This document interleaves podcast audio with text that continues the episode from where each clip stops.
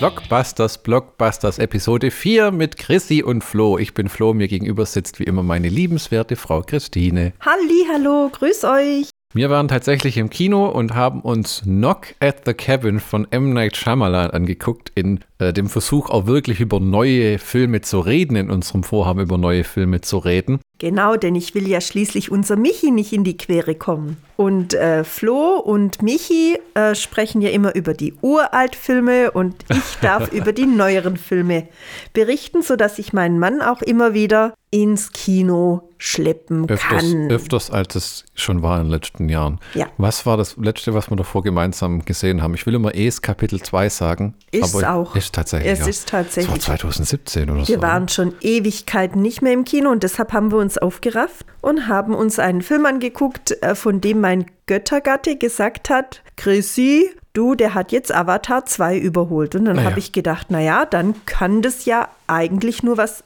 Gutes sein. Warum lachst du jetzt? Ich, ich lache, weil mit überholt meine ich ja nur, dass der hat jetzt mehr Geld eingespielt nach zehn Wochen Avatar 2 im Kino als Avatar. Kann ich trotzdem nicht verstehen und nicht nachvollziehen. Aber gut, darüber sprechen wir ja. Wie hat dir das Knock at the Cabin gefallen? Äh, also wenn man es in Smileys ausdrücken würde, Oh. dann wäre das ein Gähn-Smiley. ja. Also es war ein Film, der über 90 Minuten nichts anderes für mich als Langeweile verbreitet hat. Er ging, Wirklich war, ne? Also Ja. Nach der ersten halben Stunde hat es schon so einen Punkt erreicht, wo man sich gedacht hat, Naja, du hast ja schon nach zehn Minuten, hast mich ja angeguckt ja, und hast da- gedacht, gehen wir wieder. Das ist halt, das ist halt die Sitz, das fängt damit an, wie der Dave Bautista.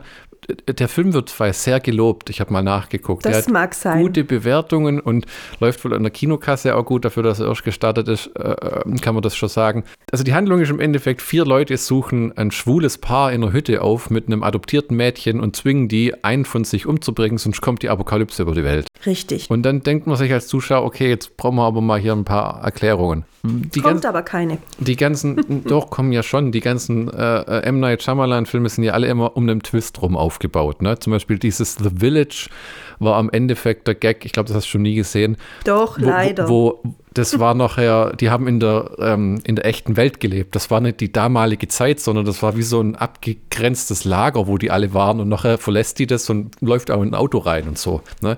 Also die Filme sind ja oft von ihm um so ein, wie Bruce Willis war die ganze Zeit ein Geist und so, wo dann, äh, ne, kein Psychothriller, aber ein Twist macht Ja, seine aber- Filme aus. Aber der Film hatte keinen Twist, der ist vor sich hingelullert. Oh, das war furchtbar. Du, du, und also, du hattest dann auch die Theorie, dass eine von den vier Leuten, dass die im Endeffekt die apokalyptischen Reiter verkörpern sollen. ja, genau. Also so kam es mir zumindest vor.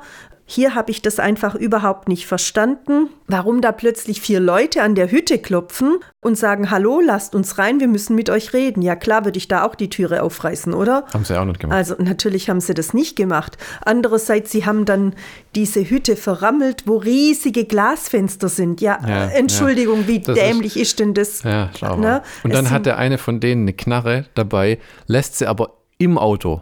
Ja gut, die kamen ja auch äh, gar nicht raus, weil die waren ja hinten, also vorne war ja die, die Wen, das ist die Stieftochter, die Siebenjährige, und die hat vorne Grashüpfer gefangen, um sie zu beobachten. Aber das ist auch so ein Amerikaner-Ding, oder? Wenn ich in den Urlaub schon eine Knarre mitbringe, mit genug Schuss, um die halbe Stadt in der Nähe auszurotten, der hat ja so, so der greift ja noch einfach mal so in so eine Kiste mit Kugeln, wo er die Ja. in das Magazin lädt. Ja. Warum lasse ich das im Au- Auto? Das war ja einfach doof. Also ich meine, es sind waren vielleicht andere Länder, Sachen. andere Sitten und so. Es waren mehrere Sachen. da blöd, waren ne? mehrere Sachen doof. Es, es war auch äh, Rupert Grint war dabei als ein nennenswerter Schauspieler, den man als Ron kennt und der in diversen Fernsehserien schon vertreten war. Der hat auch mit dem M. Night Shyamalan äh, eine Fernsehserie, die noch gerade auf Apple läuft in der vierten Staffel. Der stirbt allerdings als Erster und ist dann auch schnell raus, was so ein bisschen ein Bikeschmäckle hat von auch das war jetzt der, der mich am meisten interessiert hat. Seine schauspielerische Leistung war auch gut, aber das Material ist so dürftig, dass man nicht glauben sollte, dass das tatsächlich auf einem Roman basiert. Ja, also ich muss sagen, mir hat der Dave Bautista am allerbesten gefallen. Der hat auch eine wirklich realistische Person verkörpert, äh, der ich mich irgendwie anschließen konnte. Und ich fand seine schauspielerische Leistung wirklich, wirklich gut. Das muss ich sagen, alle anderen haben mich nicht überzeugt. Was meinst du mit realistische Person? Ja, also er hat sich, äh, er ist ja der Grundschullehrer einer zweiten Klasse in der, Mhm. in der äh, Grundschule eben. Und ähm, er hatte eben diese Stimme, diese beruhigende Stimme, diesen Ich meine, wo er immer sagt, wir diesen- sollten euch nicht anschreien, wir machen Richtig. euch schon genug Angst. Richtig, auch diesen Hang, alles zu erklären. Er war derjenige, der am allermeisten erklärt hat, der am allermeisten gesprochen hat.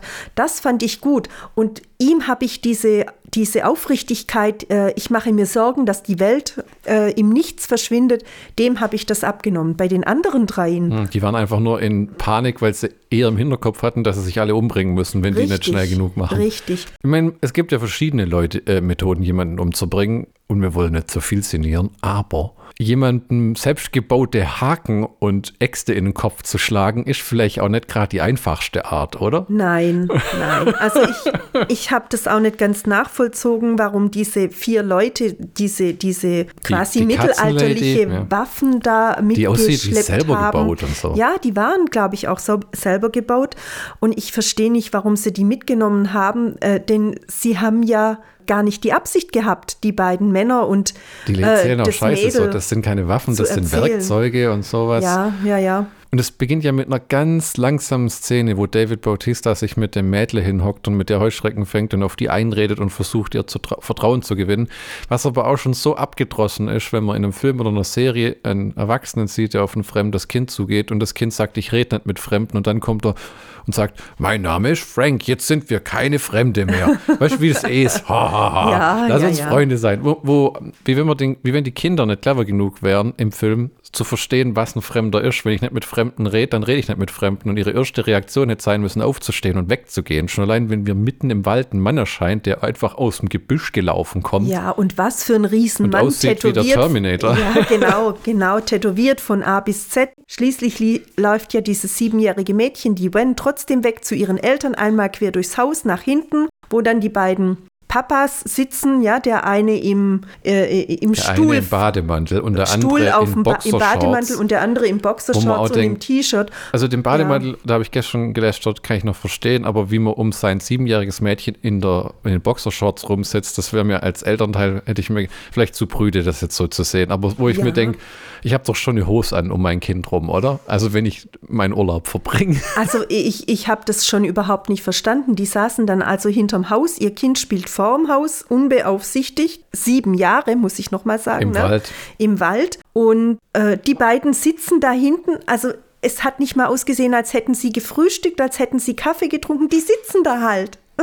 Ja, ja. Ja, Es ist so, und unterhalten man- sich. Es war billigste Chose, muss ich ehrlich man, sagen. wenn man hört Hütte im Wald, denke ich sofort immer an Tanz der Teufel. Denkst du auch immer an Tanz der Teufel? Nein. So Horrorfilm mit Hütte im Wald oder dieses Cabin in the Woods, was ja sehr cool war, erinnerst du dich daran noch, wo, wo ähm, immer die verschiedenen Monster die Leute in der Hütte angegriffen haben und am Ende ging es darum, so Titanen mit Blutopfern zu versorgen, damit die nicht auf die Erdoberfläche steigen. Ich glaube, das ist ein Film, den du immer schnell vergisst, wenn man ihn gesehen hat. Ja, Ähm, ich vergesse immer alle Filme, die mir nicht gefallen haben. Ganz Oh, schnell oh, oh, wieder, damit, wär- mein, da wissen wir schon. damit mein Kopf Platz für diejenigen Ah. Filme hat, die ich gigantisch Ist finde. aber auch ein guter Selbstschutz. Ja, ja. Und hier ist es auch so, ich habe gedacht, okay, die werden jetzt denen irgendwas antun, aber dass es ganz so langweilig wird mit mir fesseln euch auf den Stuhl und reden eine halbe Stunde auf euch ein und unterdessen kommen Rückblenden äh, über unsere Liebesbeziehung, wie auch wieder noch mehr Klischees. Die eine Mutter von dem Kerle ist völlig begeistert von ihrer Beziehung und will wissen, wie es bei den anderen Eltern läuft. Die akzeptieren die beiden nicht, weil sie schwul sind. Dann fliegen die nach China und adoptieren ein Kind. Das ist so Klischee um Klischee um Klischee. Und es war nicht mal wirklich gut gemacht. Also das ist Man das, hat jetzt nicht wirklich äh, den Eindruck bekommen, dass die beiden ein Paar sind. Man ein hat wirklich liebendes Paar. Die, Nee. also ich, ich habe mir das auch nochmal überlegt heute Morgen und da ist mir wirklich durch den Kopf gegangen, das hätten genauso gut zwei Freunde sein können, wo der Ja, eine ja. eben seine Tochter mitbringt und dann sitzen die da eben in der Hütte und machen sich eine schöne Zeit. Also von einer Liebesbeziehung es ist aber auch. war nichts, darf ich noch Ja, ganz Entschuldige, kurz Entschuldige. Das muss ich jetzt kurz sagen. Zwischen diesen beiden erwachsenen Männern kam nie irgendwas rüber, kam nie irgendein Vibe rüber, dass man gespürt hat, dass die sich lieben, dass man gespürt hat, die möchten tatsächlich Verantwortung gemeinsam für ein Kind tragen. Also ich muss da immer Ja, wieder das Kind war sagen, irgendwie so überhaupt ein- nicht. das Kind war wie ein Auto, das man sich kaufen wollte. Das war dann halt da. Ne? Also es ist auch ein harter Kontrast nach der sehr guten dritten Folge von The Last of Us Ja.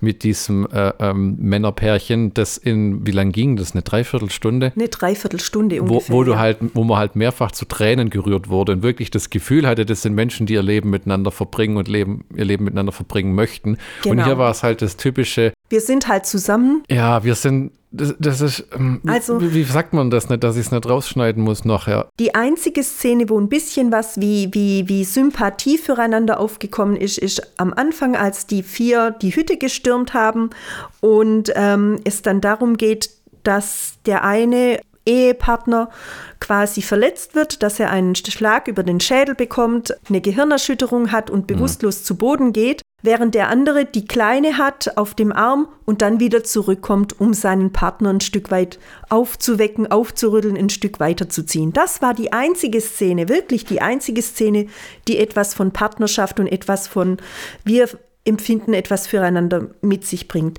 Danach, als die dann auf den Stühlen gefesselt sind, ja, da geht es nur noch in diesen Austausch zwischen äh, dem einen Vater in seinem T-Shirt, ich weiß jetzt nicht, wer das ist, und eben dem Dave Bautista, der dann mit ihm spricht. Er wird angeschrien, er wird angeschnauzt, aber er kümmert sich überhaupt nicht um seinen seinen Ehemann, der neben ihm sitzt. Also, wenn schon die Leute Ja, zu mir ja, ja. sagen, hey, wir wollen euch gar nichts Böses tun, dann würde ich sagen, hey, verdammt nochmal, dann geh mal zu meinem Mann, mach die Jalousie runter, damit er nicht mit seinen Augen, ähm, denen es er gerade nicht gut geht, hat. genau, ähm, lichtempfindlich ist. genau nicht ins Licht gucken muss. Gebt ihm endlich eine vernünft, einen vernünftigen Verband um den Kopf. Dann streite ich mich doch nicht ständig mit dem anderen. Aber es kommt nichts Spürbares auf, gar nichts. Also die Folge bei One of Us, Last of Us, die hatte da was ganz anderes. Da ist auch nicht sehr viel äh, geschmust und geknutscht worden, aber man hat gespürt, dass diese Menschen sich nahestehen. Mhm, und das im- hat man hier gar nicht. Nicht, nicht, wie heißt es, ähm, ganz bringe ich den Spruch nicht zusammen, nicht Worte zeigen, was Ja. ein Mensch äh, empfindet, sondern seine Taten. Ja. Und das hat man in dem Last of Us eben schön gesehen, wenn der, Mhm. Der rettet den quasi, wo aus einer Gruppe von zehn Leuten nur noch einer ist äh, und bei ihm in so einer Falle tappt, dann bietet er ihm Gastfreundschaft an, wo er auch viel riskiert. Ja, das sind so Dinge, die verbinden und die helfen auch, dass man Emotionen wahrnimmt und dass man dann mit den Menschen mitleidet. Aber bei den Zweien, Die sollen einen von sich opfern, was sie dann nicht tun. Also die sollen, äh, äh, die Tochter und einer von ihren Vätern soll den anderen Vater, die sollen das Kind töten. Wobei du weißt, früher nicht und jetzt gerade auch wieder nicht, in 100 Jahren hätten die nicht das Mädchen umgebracht. ja, Wobei das vielleicht auch ein interessanter Aspekt gewesen wäre, weil der, der Twist im Film bleibt eigentlich aus. Dieses große mit, sie lehnen ab, jemanden zu töten und wenn die, jedes Mal, wenn die Nein bekommen, müssen die vier äh, Leute, die die apokalyptischen Reiter verkörpern, einen von sich töten und dann wird eine der Plagen über die Menschheit losgelassen. Die Plagen ist aber ungefähr so unbeeindruckend für den Zuschauer wie für die Leute auf den Stühlen, die dann sagen, es ist mir scheißegal, soll die ganze Welt doch untergehen. Und dann machen sie den Fernseher an und zeigen irgendwas von Flutkatastrophen, den Erdbeben, wo ich mir auch denken würde, Leute, jedes Mal heutzutage, wenn du die Nachrichten anmachst, kommt irgendwelche horrende, katastrophale Scheiße. ja. Und, au- und noch alberner ist es, wenn dann am Ende, wenn, ja, man kann es ja einfach sagen, also irgendwann entkommt der eine von den Vätern und holt seine Knarre, dann beginnt so ein bisschen ein Kampf und er schießt auch eine Frau nieder und äh, Tötet sie, genau. ja, aber am Ende opfert sich quasi der eine Vater äh, von dem äh, Ja. Mädle und äh, stirbt und dann enden mysteriös die Plagen sofort in einer nicht zu überbietenden Albernkeit, wo dann zum Beispiel eine Frau aus dem Krankenhaus, eine Krankenschwester vor die Kamera tritt und sagt, den Menschen geht's plötzlich wieder besser. Die, äh, die Infektionsrate geht zurück, als wenn du da irgendwie, wie so, es ist jetzt halb eins, es ist jetzt eins, ja, das ist deutlich weniger geworden. Also kein Mensch wird von, ja, es ist so ein bisschen wie, wie in so einer Fabel. Alles wird sofort besser, wenn man automatisch einen Schalter umlegt. Weißt du, was ich meine? Ja. Das hat mit Realität gar nichts mehr zu tun. Nein. Und, und also ich fand es auch schade. Einmal diese Rückblenden, die die Familiensituation darstellen soll, die eben für mich persönlich nicht geholfen hat, für gar nichts. Sie hat mich nicht in den Film reingezogen, sie hat auch keine Sympathien für diese beiden äh, Männer und ihre Tochter geweckt. Das mhm. ist das eine. Ja. Und dann diese Überblenden, wenn der Fernseher dann angeschaltet ist, ja, das siebenjährige Mädchen ist permanent im Raum, keiner der Väter sagt, bitte, wenn Sie schon den Fernseher einschalten und wenn da Katastrophen kommen, dann bringen Sie doch bitte meine Tochter irgendwo in den Nebenraum, die muss das nicht mit, mit ansehen, die muss schon diese Gewalttaten nicht mit ansehen. Nö, die sitzt dann gemütlich mit auf dem Stuhl äh, an ihren Papa geklammert und guckt sich dann diese äh, Gewaltorgien an, die dazu dann noch nicht mal besonders gut gemacht sind. So, das möchte das ich auch halt mal schäbig. sagen. Es auch wenn wird ganzen, billig. Ja. Auch wenn diese ganzen das ist aber nicht so ein billig wie Lockwood billig oder oh wow, in Wednesday war es so toll, sondern es ist einfach, die Mischung ist nicht. Ich, Im Buch könnte ich mir das besser vorstellen, wenn man so schreibt und dann fallen alle Flugzeuge aus dem Himmel oder nimmt so eine kleine ja. Situation, wie jemand im Flieger steigt und dann stürzt es ab, weil hier siehst du einfach in so einem Kameraschwenk, wie die Flugzeuge vom Himmel fallen eine billige äh, CGI-Version. Ja, ich meine, klar, man kann ja keine real, realen Flugzeuge abstürzen lassen, aber da muss ich sagen, da Die hätten sie Flugzeugeffekte in Plane mit Gerald Butler waren besser. Ja, und da hätten sie sich einfach mal äh, mit, mit zwei, drei anderen Filmen, äh, Filmverleihen zusammensetzen müssen, ja, bei äh, in diesem, diesem Film, wo die Umwelt äh, äh, zugrunde geht, wo die Welt zugrunde geht. Na, der Tsunami ist ein Tsunami, der vernichtet ganz New York und der vernichtet vernichtet nicht nur einen Strand Day mit einer Höhe. Tomorrow oder ja, so genau. 2012, die ah, Roland Emmerich Genau, die 2012. Wenn sie sich da ein paar Szenen ausgeliehen hätten, wäre das wenigstens in der Hinsicht etwas spannender gewesen. Ja, also diese Pseudo-Flugzeuge, die man dann auch nirgends hat einstürzen sehen, äh, es ja, war ziemlich. Es war, da, man hat wahrscheinlich gegenzuwirken versucht, indem man gesagt, man zeigt es denen immer nur im, im Bildschirm vom Fernseher, dass man nicht ganz bildfüllend drauf eingeht, weil man ist ja nie in dem Geschehen von den Katastrophen so richtig drin. Es, ist, es war einfach, man hätte es uns aber auch nicht recht machen können. Uns hat beiden die Geschichte nicht gefallen. Dann ist auch alles andere irgendwie egal, weil es einfach so Hanebüchern war. Naja. Mit, es war wie früher, hast du auch das mal gesehen im Fernsehen, Tales from the Crypt? Ja, natürlich. Das ja. hätte so eine 30-minütige Tales from the Crypt Serie äh, Folge sein können, ja. oder? Ja. So vier ja. Leute, die Leute in der Hütte überraschen und sagen, bringt einander um oder die Apokalypse kommt. Weil ja. anderthalb Stunden braucht die Story hier auch nicht. Nein, also das war dann eben tatsächlich viel zu zäh. Ja. Und ähm, ja, so eine halbstündige Echt, äh, Serie hätte ja. total genügt, wirklich. Und dann wäre es vielleicht auch spannend gewesen. Denn es wurde natürlich unglaublich lange. Es wurde immer wieder geredet. Dann wurde einer, ich glaube, über eine Minute nach draußen getragen, den man dann umgebracht hat, eben deinen äh, Rupert, Rupert Grint, ähm, wo ich mir gedacht habe, ja, geht denn das nicht ein bisschen schneller? Wann kommt denn jetzt? Also ich habe Aber Drama spielt ja toll, oder? Der Rupert Grint, wenn der ja. da erzählt über sein Leben und sein Vater, der ihn verprügelt hat und so. Also ich finde, das kann er gut. Der bräuchte ja. mal noch ein paar mehr ernstere Rollen, wo man ihn aber auch in eher die Haupt die Rolle von einem Dave Bautista steckt, der ja halt auch lange jetzt kämpfen müssen, bis er den bis er der äh, Hauptdarsteller sein hat dürfen und nicht mhm. immer nur eine Nebenrolle. Ähm, aber dann verschwindet er wieder nach 15 Minuten. Das war schade. Ja, ab, ja gut, das habe ich jetzt nicht ganz so als dramatisch erlebt. Dramatischer habe ich wirklich erlebt, dass ich immer auf, den, auf ein großes Ziel den Film habe zusteuern sehen. Ne? Aber es war nichts. Er plätscherte immer so vor sich hin. Und am Ende biegen sie es alle gerade, drücken drei Minuten lang im Auto sitzend ein Lied an und aus, wo du denkst, jetzt mach endlich fertig, dass ja, wir ja. hier weg können. Ja, also das ist es tatsächlich. Und ich würde mal noch Teile äh, vom Inhalt wiedergeben. Bitte wir können schön. auch die Handlung, wie äh, sich jemand sehr die Mühe gemacht hat, die niederzuschreiben, mal nochmal durchkauen und sehen, ob man noch irgendwas finden, was uns gnädiger stimmt. Knock at the Cabin, Deutsch, Klopf an der Hütte, ist ja auch toll.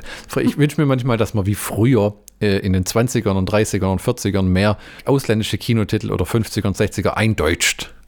ja, so anstatt Knock at the Cabin auf dem Kinoposter dann Klopf an der Hütte. Hast du schon Klopf an der Hütte gesehen? Nee, also ich finde, das sollte man in Englisch nee, lassen. Ja, das, das ist ein Quark. Ist ein US-amerikanischer Spiel, äh, Spielfilm von M. Night Shyamalan. Der Thriller basiert auf einem Roman von Peter Tremblay, äh, Paul Tremblay, mhm. äh, toller Name, und stellt ein schwules Paar und seine Adoptivtochter in den Mittelpunkt. Im Urlaub wird die Familie von vier Fremden überfallen und gefangen genommen, die scheinbar von den, der Apokalypse besessen sind. Ja, das sind sie wirklich. Die behaupten, sie hätten Visionen und die haben diese ganzen äh, ähm, Plagen, die dann kommen sollen, schon gesehen und ja. ja.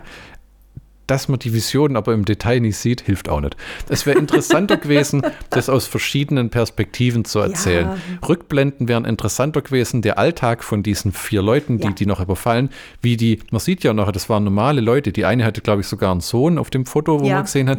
Und der Dave Bautista, der in der Grundschule äh, unterrichtet und plötzlich so Wednesday-mäßig ihn nach hinten schmeißt und dann denkt, was ist jetzt los? Mhm, ja, mhm. so ein bisschen erklärt, warum, warum die tun, was sie tun. So, die Idee ist ja, das sind ganz normale Menschen, die plötzlich ihm äh, als Unbekannte zusammentreten und sich zur Mission machen, da irgendwelche wildfremden Leute dazu zu nötigen, sich umzubringen. Genau. Mhm. Mhm. Die Hauptrollen übernahmen Ben Aldridge, Jonathan Groff, Kristen Q und Dave Bautista und Robert Grint. Ah, hat man nicht erwähnt.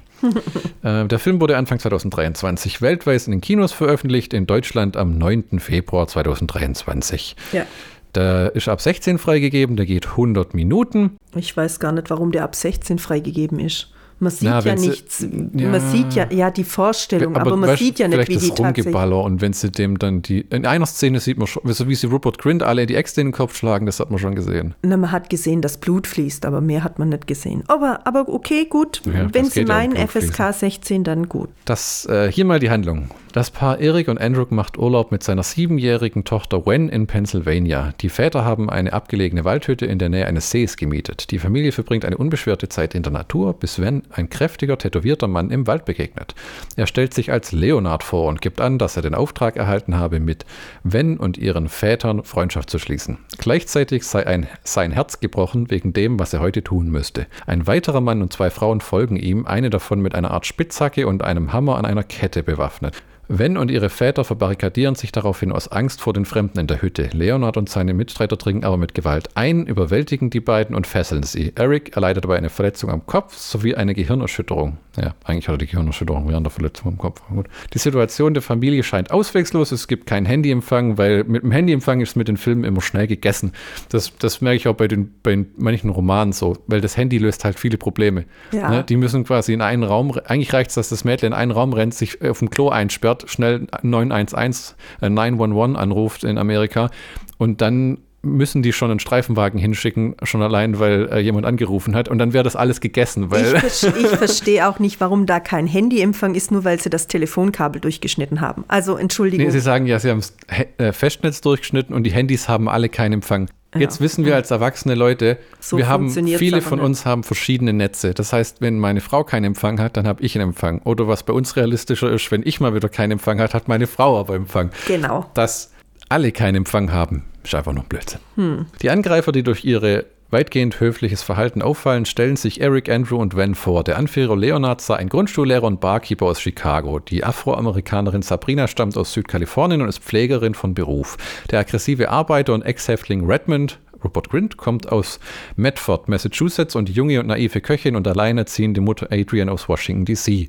Leonard informiert die Familie darüber, dass sie sich durch eine gemeinsame Mission zusammengefunden haben und die bevorstehende Apokalypse verhindern möchten. Eric und Andrew sowie Wen seien ausgewählt worden, ein schreckliches Opfer zu bringen. Eines der Familienmitglieder, mit, eines der Familienmitglieder müsse durch einen anderen getötet werden. Sollte die Familie bei der Wahl versagen, werde die Welt enden und die gesamte Bevölkerung sterben.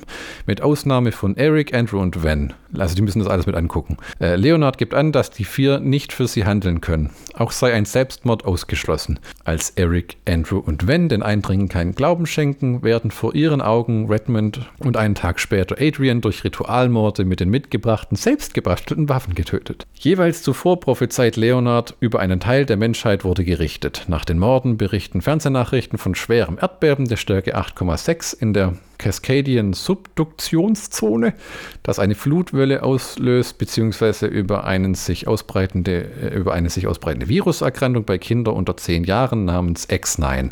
Während Andrew, ein Menschenrechtsanwalt, an Zufälle oder Tricks der Eindringlinge glaubt, zeigt sich der durch seine Kopfverletzung benommene Eric zunehmend und verunsichert. Er glaubt, von Redmonds Tod eine Gestalt im Spiegel gesehen zu haben, Andrew kann ihn aber mehrfach umstimmen. Ich also, habe hab ehrlich geglaubt, ich habe jetzt zwei große Absätze von dreien vorgelesen und ich habe mhm. gehofft, irgendwas kommt, was uns umstimmt oder was uns entgangen ist.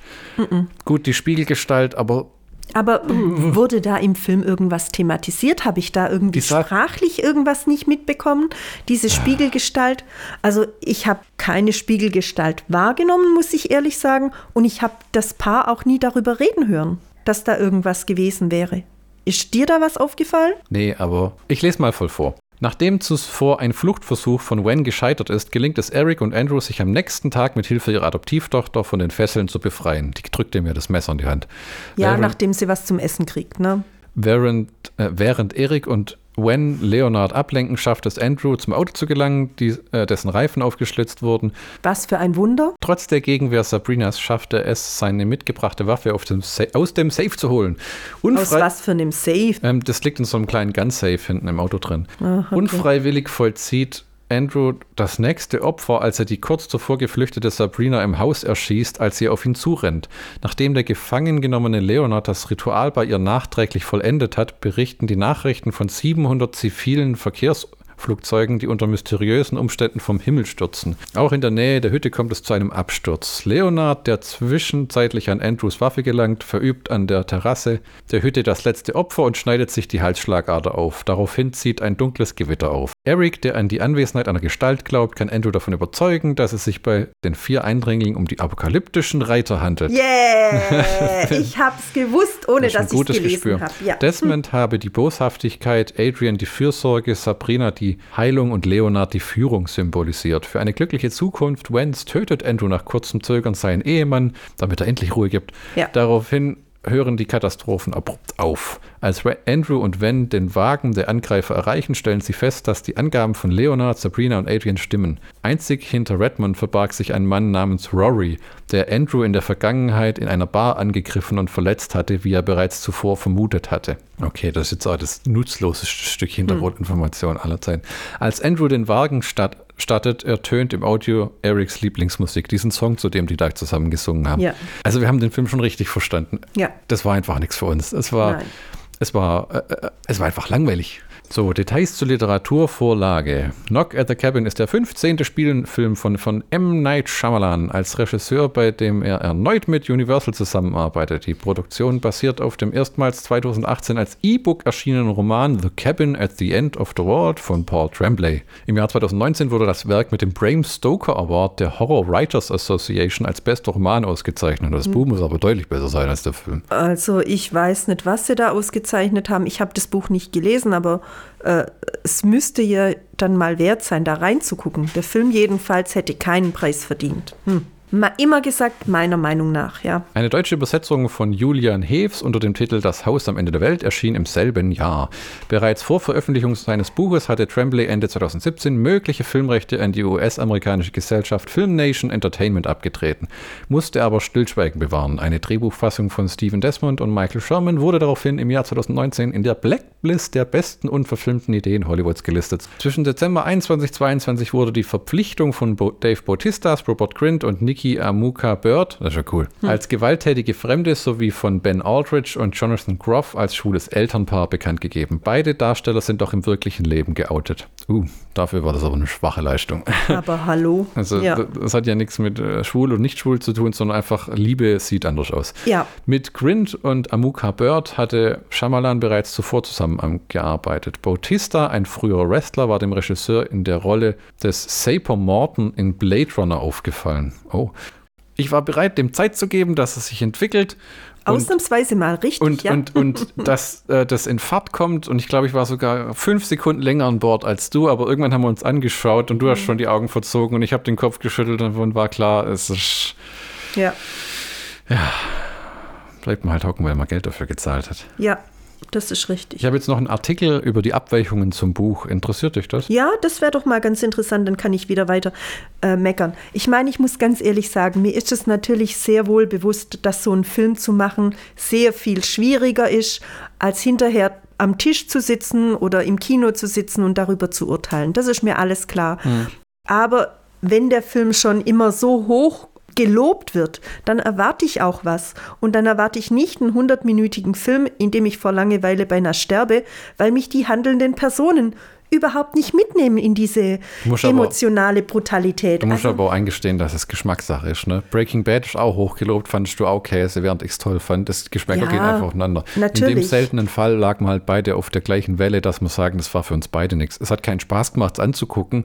Es war nicht sonderlich interessant und es war regelrecht öde. Aber ich muss es trotzdem nochmal sagen, also die Geschichte von diesem homosexuellen Paar, die kam überhaupt nicht an. Also da müsste sich der Herr äh, Schamalan da wirklich mal eine Scheibe Brot von Last of Us abschneiden. Also nochmal, da sind uns die Tränen, also ich habe zum Schluss geweint. Ähm, du hattest Pipi in den Augen, das lässt sich einfach nicht wegleugnen. Da hat uns diese Situation mitgenommen. Und mir geht es immer um dieses Mitnehmen. Ich bin mhm. überhaupt nicht mitgenommen worden. Ich bin ja nicht mal abgeholt worden. Ne?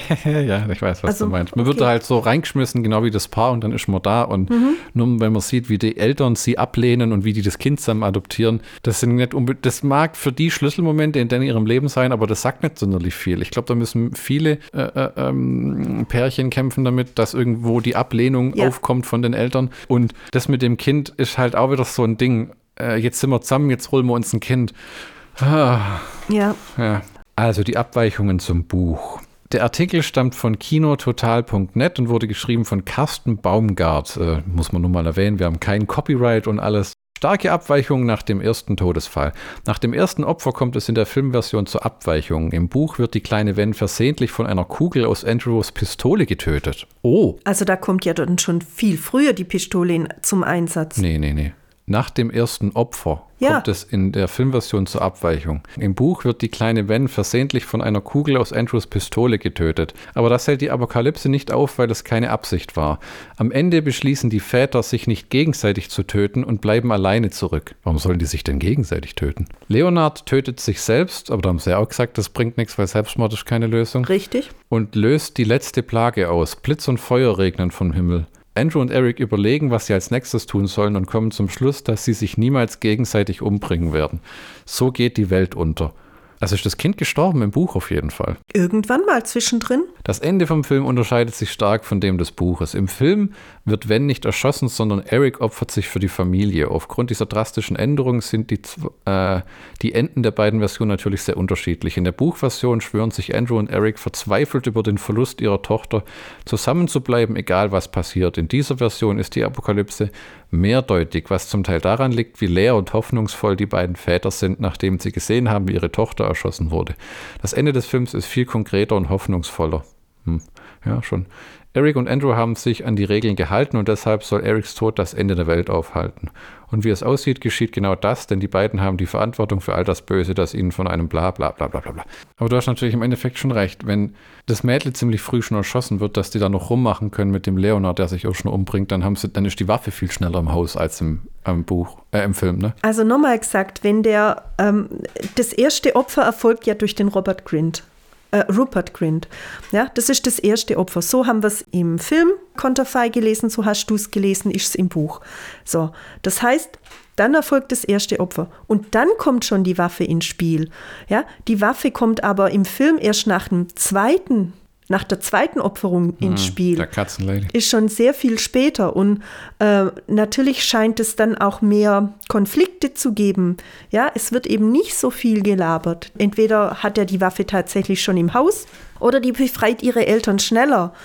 Die Wen stirbt ja auch gar nicht im, im, im Film. Hm. Ja, im Buch wohl dann schon. Also, Hätte den Film einiges krasser gemacht, wenn das Kind draufgegangen wäre. Ja. Und vielleicht, wenn das Kind dann auch so früh gestorben wäre, hätte das anderes Tempo in die, in die Story gegeben. Richtig, und vielleicht wäre dann endlich mal diese Familienbeziehung besser aufgeflackert, weil, äh, nochmal gesagt. Ja, stimmt. Auch hätte der Schluss, Sache, hätte die beiden vielleicht mehr zusammengeschmeißt. Ja. Er hat quasi, er hat quasi äh, der Geschichte so die wirkliche dramatische Fallhöhe genommen, indem Richtig. er das rausgenommen ja. hat. Nach ja. dem Motto, er will nicht, dass das Kind stirbt oder irgendwie ja. sowas. Also ja. das ist schon, ich meine, dass dann letztendlich die Apokalypse kommt, okay, das muss man in dem Film nicht unbedingt haben. Da bin ich ja auch eher so der Happy End-Typ, der glücklich ist, wenn sie sich äh, hinterher alle wieder lieb haben. Aber es wäre wenigstens mehr Spannung gewesen. Ja, und man hätte ja auch den Vater früher erschießen können, einer von den, von den ähm, Beteiligten, oder es hätte einen Unglücksfall geben können. Es wäre ja alles möglich gewesen. Ja? Aber diese Langeweile, dieses ewig zäh dahin plätschernde Gerede und dieses Nichts passieren, also das hat mir den Film wirklich verdorben. Ja, würde ich auch sagen. Irgendwie will ich sagen 0 von 5 Eichhörnchen. das ist so irgendwie. Also auf einer Skala von 1 bis 10, wobei 10 äh, eine Spitzenleistung darstellt und 0 die absolute Niete, würde ich sagen, ich würde es gerade mal bei 3 rangieren. Ja, also ich, ich, ich fand, bin nicht ganz. Nein. Es waren zwei, drei Sachen. Nochmal gesagt, mir hat der Schauspieler, der den Leonard spielt, sehr gut gefallen. Mhm. Den fand ich wirklich gut. Der hat viele Dinge gut verkörpert. Der Rest war für mich mühselig und langweilig. Ja. ja, das ist leider das Urteil, das wir da sprechen müssen. Hm. Womit wir am Ende der Folge sind, glaube ich. Ne? Genau. Keine Empfehlung von uns für Knock at the Cabin. Kein Kinobesuch wert. Die große Leinwand hat auch keinen Mehrwert dargestellt. Ob ihr das jetzt im Endeffekt auf eurem Handy anguckt, muss man böse sagen, oder im Kino, tut bei dem Film eh keinen Abbruch. Das ist richtig. Und man muss wirklich sagen, ich würde mir äh, das Geld tatsächlich für einen besseren Film aufheben, so leid mir es tut aber ähm, ja, nicht mal als Popcorn schmeckt dabei. Äh, oh, bitte. Hm. Da würde ich nochmal den guten alten Michi erwähnen und sagen, macht's wie er und wartet, bis beim Müller dann drei für fünf das Ding für fünf Euro als DVD zu haben ist. Michi, du bist einfach klasse. So. Wir hören uns in der nächsten Folge von Schlockbusters Blockbusters. Genau. Danke fürs Zuhören und vergesst nicht eure Kommentare und die Weiterempfehlung.